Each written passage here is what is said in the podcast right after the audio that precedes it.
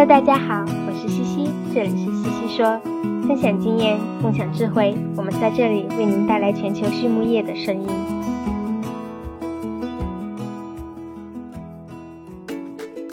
感谢西西说的合作伙伴们：美国达农威公司，值得信赖的营养与健康专家；海纳川生物，微生态制剂领跑者，利用生物科技创造崭新价值；优宝生物，三和药业。让健康养殖更简单。隆昌动宝十七年专注研制天然提取添加剂，引领畜牧业节能优产。拉曼动物营养全球顶尖的酵母和细菌微生态产品生产供应商。大地汉克三十年专注为动物提供美味与健康。美南动宝让食品和伴侣动物不断丰富我们的生活。禾本生物专业酶制剂全球供应商，深耕生物发酵二十年。韩德全帮忙凝聚未来，凝聚更多力量，释放更多能量。拉曼动物营养隶属于百年家族企业拉曼集团，致力于研发、生产和销售高附加值的酵母菌和细菌微生态产品。基于科研创新、效果验证和应用经验，拉曼动物营养能针对不同客户诉求，提供最适合的菌株匹配和量体裁衣的应用方案，已逐渐成为畜牧业领域全球顶尖的酵母和细菌微生态产品的生产供应商。拉曼动物营养的使命是通过自身精湛的专业能力。及持续盈利的解决方案，携手合作伙伴共同引领行业发展，实现客户的日臻卓越。Hello，大家好，我是来自西西博士公众号团队的丽婷。一年前的四月呀，我们开始了西西说迷你播客。第一期的时候，我们就邀请到了拉曼动物营养的猪营养产品经理 David Sono 博士，他和大家聊了聊益生菌在动物营养中的应用。大家可以去文章中戳原文链接，再回顾一下哦。在那一次的对话中呢，David 提到了一个关于益生菌的未来研究方向，那就是母体印记效应。而在过去的这一年里，围绕这个主题，行业里已经有了不少的研究和应用进展。于是，我们便请 David 回到西西说，来给大家分享分享过去这一年里的许多新知识。让我们一起来听一听吧。首先，我们来看一下母体应激效应的研究进展。David 说道：“什么是母体应激效应呢？简单来说，就是在猪妈妈身上提供的营养辅助策略，能够在后代的小猪身上看到积极的效果。过去的一年，整个行业在研究上都非常的活跃，拉曼也是一样。”我们花了很多资源在研究母体应激效应上。仅仅这一年，我们的研究就产出了九篇发表文章或摘要。而前几天在荷兰举行的 DPP 会议上，就有四个报告呢，收获颇丰。举个例子吧，在美国，我们最近做了一个关于减轻围产期母猪应激的实验。我们以往认为母体应激的效果在泌乳期会比较明显。益生菌这样的营养方案能够通过影响泌乳量和母猪的健康状态，直接影响仔猪的生长。而最近的研究让我们发现，这种母体带来的影响不仅仅是存在于泌乳阶段，而是会带来长期的益处。仅仅通过给母猪饲喂特定的益生菌，就能在后代仔猪断奶前和断奶后的一段时间里，观察到母体应激的积极效果。那母体印记效应的机制是什么呢？David 说呀，母体印记是通过以下几个方面来影响后代的。首先是通过微生物菌群的作用，在出生前，小猪的肠道几乎可以说是处于无菌状态的，所以小猪体内初始菌群的产生和定植，很大的程度上取决于母猪产道的菌群，以及刚出生后周围环境里的菌群。比如说母猪的粪便，而小猪在出生的第一周内，如果获得了健康的菌群，那么就可以帮助减少它后期的腹泻等消化问题。第二个是通过应激激素水平。美国最近的一项研究显示呀，饲喂特定益生菌的母猪在分娩时的皮质醇分值水平会更低。这种影响会传递到后代的仔猪上。这些母猪产下的小猪也有更低的皮质醇分值，而皮质醇是由肾上腺皮质分泌的，我们也称它为压力荷尔蒙。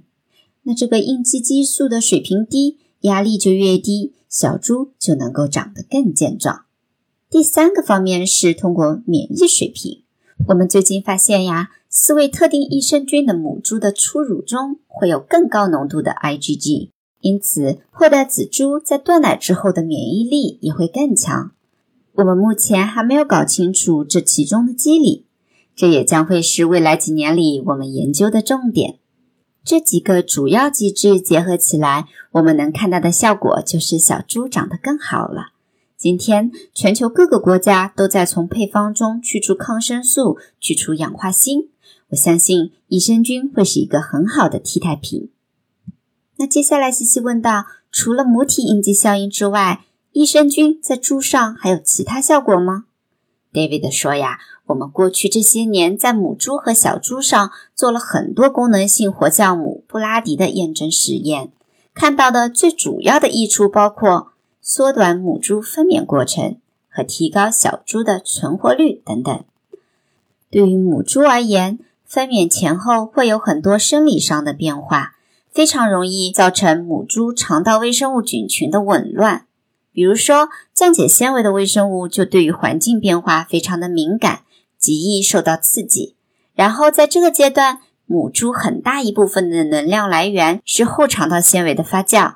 我们发现四位功能性活酵母能够帮助稳定围产期母猪的肠道菌群，促进纤维分解菌的繁殖和活力，从而提高对纤维的利用效率，让能量供应更加持续。而当母猪在分娩过程中获得稳定、持续的能量供应时，难产的概率就会降低。产活子数就会提高。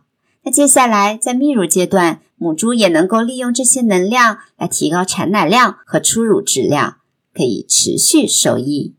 那到底是去调控母猪好呢，还是去调控子猪好呢？David 说，大家可能会想，与其调控母猪的肠道微生物，间接改变仔猪的菌群，为什么不直接去调控仔猪的肠道微生物呢？我的答案是呀。这两者并不冲突。我们希望尽可能的给小猪最好的保护，最好是能够母猪和小猪双管齐下。在以前，绝大多数的饲用抗生素都是用在了小猪料上，因为断奶前后环境变化导致的应激，很容易就让它们出现肠道问题，而大家习惯了使用抗生素、氧化锌等方法来保护它们。但是现在呢，这些手段都在慢慢的被禁用，能够给小猪的保护就非常的有限了，并且等到发现问题再处理，那可能就太迟啦，很少会有人愿意承担这个风险，对吧？所以呢，从母猪开始调控，并在仔猪断奶阶段进一步巩固对肠道微生物的调控，这样的双管齐下，能够让仔猪赢在起跑线上，相当于给他们上了一份保险嘛。当然，具体采用什么策略，要由养殖企业的经济效益来决定。我个人认为，从母猪料入手带来的投资回报率会更高。那益生菌在母猪料里的建议使用方法是什么呢？David 说，主要建议在妊娠料和哺乳料中使用，在哺乳料中的添加量可以加倍。还有一个大家常常关心是，这样的应激效应是否能够持续到后面的胎子呢？大家知道，部分母猪在第二胎时会出现一些问题，导致生产性能不及第一胎，我们俗称为母猪二胎综合症。我们前些年呀有一个在中国做的研究，就观察到在头胎母猪中使用益生菌时，减少了二胎综合症的发生。这也是我们接下来想要去深入研究的问题之一。我想，如果益生菌能够为母猪提供持续的益处，那么，对于提高母猪终身生产力，会是一个很棒的方案。其实呀，益生菌也好，其他的产品也好，整个猪营养行业现在有很多新的领域正在被探索。最终，我们的目的都是帮助养殖户找到能够解决燃眉之急的新方法。我对我们行业的明天充满了信心。美国达诺威公司是全球酵母培养物生产经营领域的领导者。超过七十年来，达诺威产品的有效性和一致性已经反复得到市场和生产实践的验证。达诺威酵母培养物通过抵御应激的袭扰，改善和维护免疫健康和消化健康，来提高动物的生长和生产性能，以及确保畜产品的食品安全。达诺威始终致力于追求技术的创新和更好的质量，为养殖场和饲料厂等类型的客户提供经济有效且可持续发展的解决方案。在采访的最后，David 分享了他最喜欢的资源。他说道：“他上次接受采访的时候已经分享过最喜欢的书籍了。这次呢，我想说，身处信息时代，我们都能够很便捷的使用互联网，接触到大量的信息了，尤其是及时接收最新、最前沿的东西，这是传统书籍所不能做到的。而且，由于疫情呢，又使得居家办公成为了新的常态。”我们也学会了使用网络会议等新形式来进行沟通，所以大家要好好的利用这些资源。当然，我非常希望疫情可以早点结束，这样我就可以与大家面对面的交流了。最后一个问题，你想对刚毕业的自己说一些什么呢？David 说呀，我有很多想要说的话。首先，我会说别急，很多人急着进入职场。以至于在学习和培训上走了捷径，而到了真正需要扎实基础的时候，你可能会后悔。书到用时方恨少，早毕业半年可能不会给你带来太大的优势，但是认真的学习半年，可能你就会在某一个领域比其他人更加有说服力呢。第二个是要找到一个好的导师，我指的不仅仅是学业上的导师，更是人生的导师。人生路上有一个引路人，你就会更容易看清自己和自己身前的方向。第三点是不要对还没有做过的事情产生抵触。我刚开始工作的时候一直不想出差，并不是我真的不喜欢，而是我觉得我不喜欢。但是真正开始在不同的国家拜访不同的客户之后，我觉得真的好有意思呀。所以跳出你的舒适区吧，别让自己心里的抵触意识。阻挡了你进步。最后一点是，一定要和比你厉害的人共事，不要总觉得自己是一群人里面最聪明的那一个，不然你进步的空间会非常的有限。三人行必有我师，持续进步的基础就是与强者共事，然后从强者那里学习。好了，今天的西西说就聊到这里吧，谢谢大家的收听，我们下一期再见喽。